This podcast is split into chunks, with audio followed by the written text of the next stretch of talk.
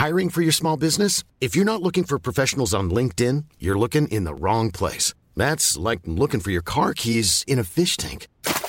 LinkedIn helps you hire professionals you can't find anywhere else, even those who aren't actively searching for a new job but might be open to the perfect role. In a given month, over 70% of LinkedIn users don't even visit other leading job sites. So start looking in the right place. With LinkedIn, you can hire professionals like a professional. Post your free job on linkedin.com slash people today.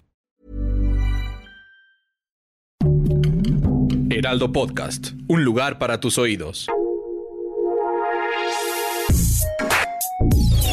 Escucha la opinión de Sergio Sarmiento, quien te invita a reflexionar todos los días con la noticia del día.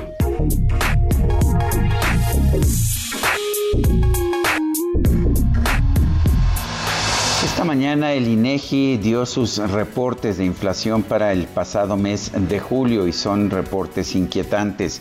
La inflación sigue estando muy alta, los precios al consumidor avanzaron 5.8% en su comparación anual, mientras los que los del productor avanzaron 6.4%. Son cifras muy por arriba del 3% que el Banco de México ha establecido como su objetivo de largo plazo.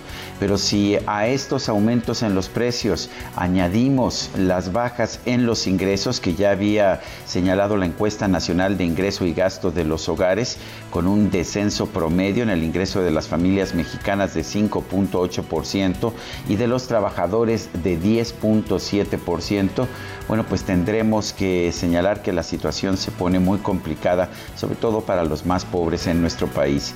Estas, estas cifras eh, nos explican por qué la pobreza en México está aumentando, como lo ha señalado el Coneval. La pobreza general de la población subió de 41.9 a 43.9% y la pobreza extrema de 7 a 8.5% de la población.